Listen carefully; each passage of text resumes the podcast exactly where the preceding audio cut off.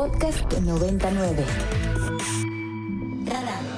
Personajes y análisis para entender mejor a México y el mundo. Con Mario Campos.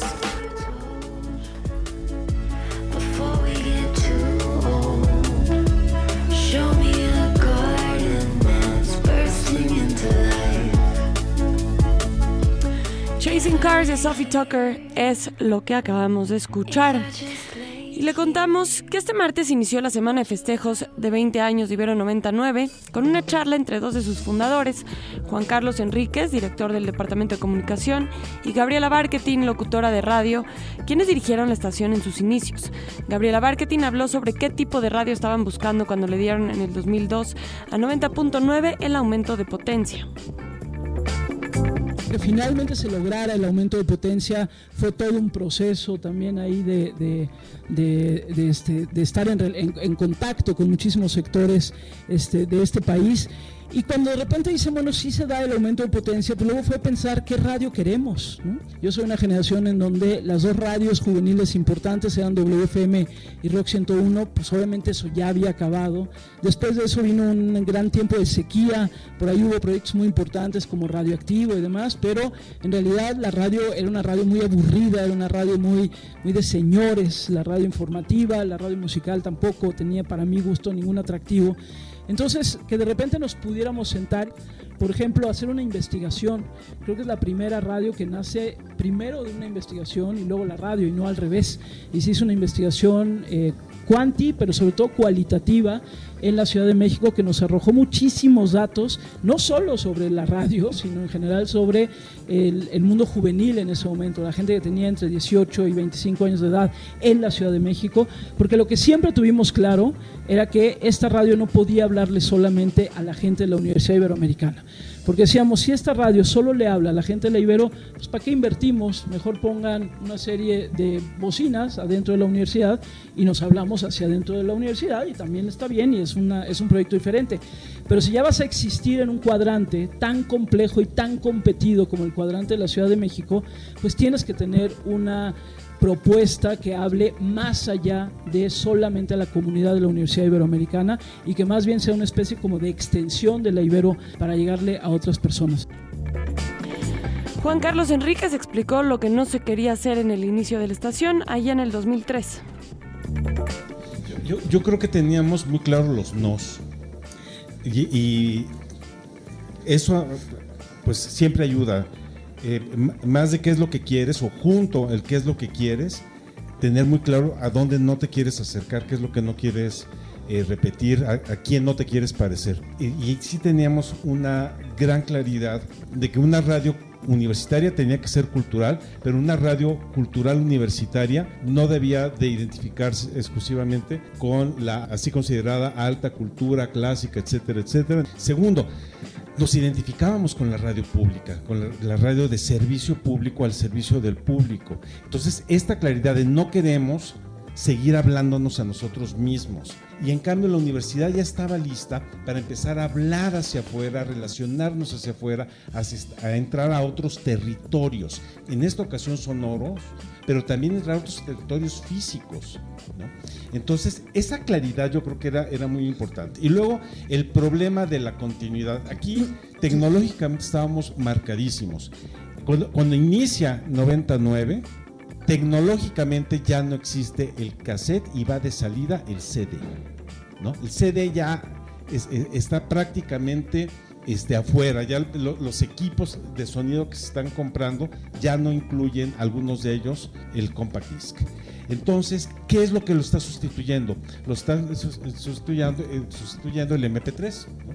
que tiene una función que es el shuffle, pero también tiene la posibilidad de que la gente va ordenando ahí el modo como quiere escuchar la música. Entonces, lo que se rompió, pero no que nosotros lo hayamos roto, sino lo que se estaba rompiendo era el discurso musical y la creencia en que existen los géneros musicales.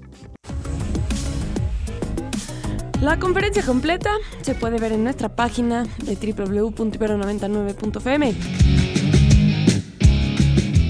Y también les contamos que el rector de la Universidad Iberoamericana, eh, el doctor Luis Arrea Valenzuela, envió este mensaje con motivo de los 20 años de Ibero 90.9. Escuchemos lo que dijo. Queridas y queridos radioescuchas, me da mucho gusto felicitar a Ibero 90.9 por su vigésimo aniversario. Se trata de una celebración especialmente significativa porque se produce en el marco del 80 aniversario de la Ibero. Ibero 90.9 nació hace 20 años con la intención de ser una estación joven, un espacio definido por la participación de nuestros estudiantes. Hoy la estación se ha consolidado como una apuesta por la generación de contenidos de calidad para sus audiencias. En nuestra radio se producen programas formativos, de divulgación y de análisis definidos por el sello de nuestra casa, una pluralidad de voces críticas que sale al encuentro con las realidades de México y el mundo. Con pasión, compromiso y propuesta. Desde entonces hemos convocado a un diálogo público permanente para entender la realidad y contribuir a la reflexión sobre los grandes asuntos de nuestro tiempo. Además, nos distingue la buena música. Nuestra emisora destaca por una selección de música diversa que conecta con la parte más joven y creativa de nuestra ciudad.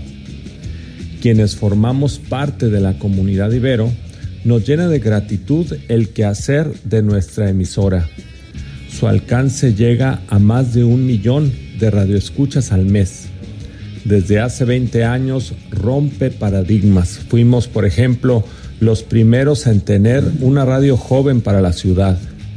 Por ello, hoy quiero reconocer y agradecer especialmente al equipo y a más de 140 personas entre estudiantes y profesores que participan de manera activa y entusiasta para recrear, informar y educar con calidad.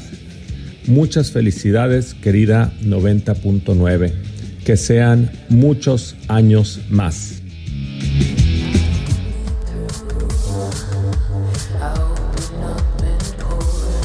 Y desde nuestro portal de 9 de la mañana a 9 de la noche te presentaremos las 20 rolas que han marcado a 90.9. Hablaremos de lo que ha pasado en los últimos 20 años en nuestro México.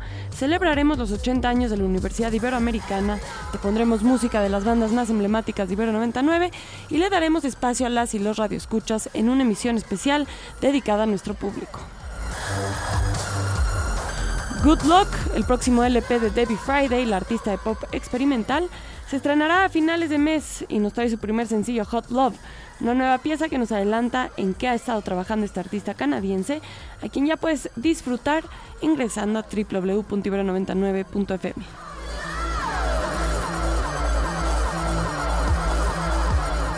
Tenemos mensajes, querida Ale. Así es, nos escribieron, nos dicen felicidades dobles por el aniversario de la radio y de la universidad. Saludos de José Luis Vázquez. También nos escriben, hola, muy buenos días a todos y al equipo también de Radar y a todo el equipo que hace posible la Ibero 99. Quiero mandarles una gran felicitación. Antes que todo, muchas gracias por acompañarme siempre cuando estoy deprimido o cuando estoy un poco solo porque me alegran siempre el día y espero que cumplan muchos más años y les agradezco porque siempre estén conmigo.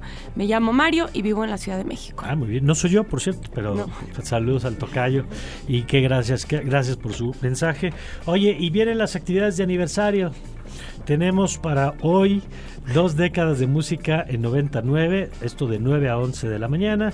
También desde las 11, eh, el violeta intangible de la atmósfera, 20 años de cultura.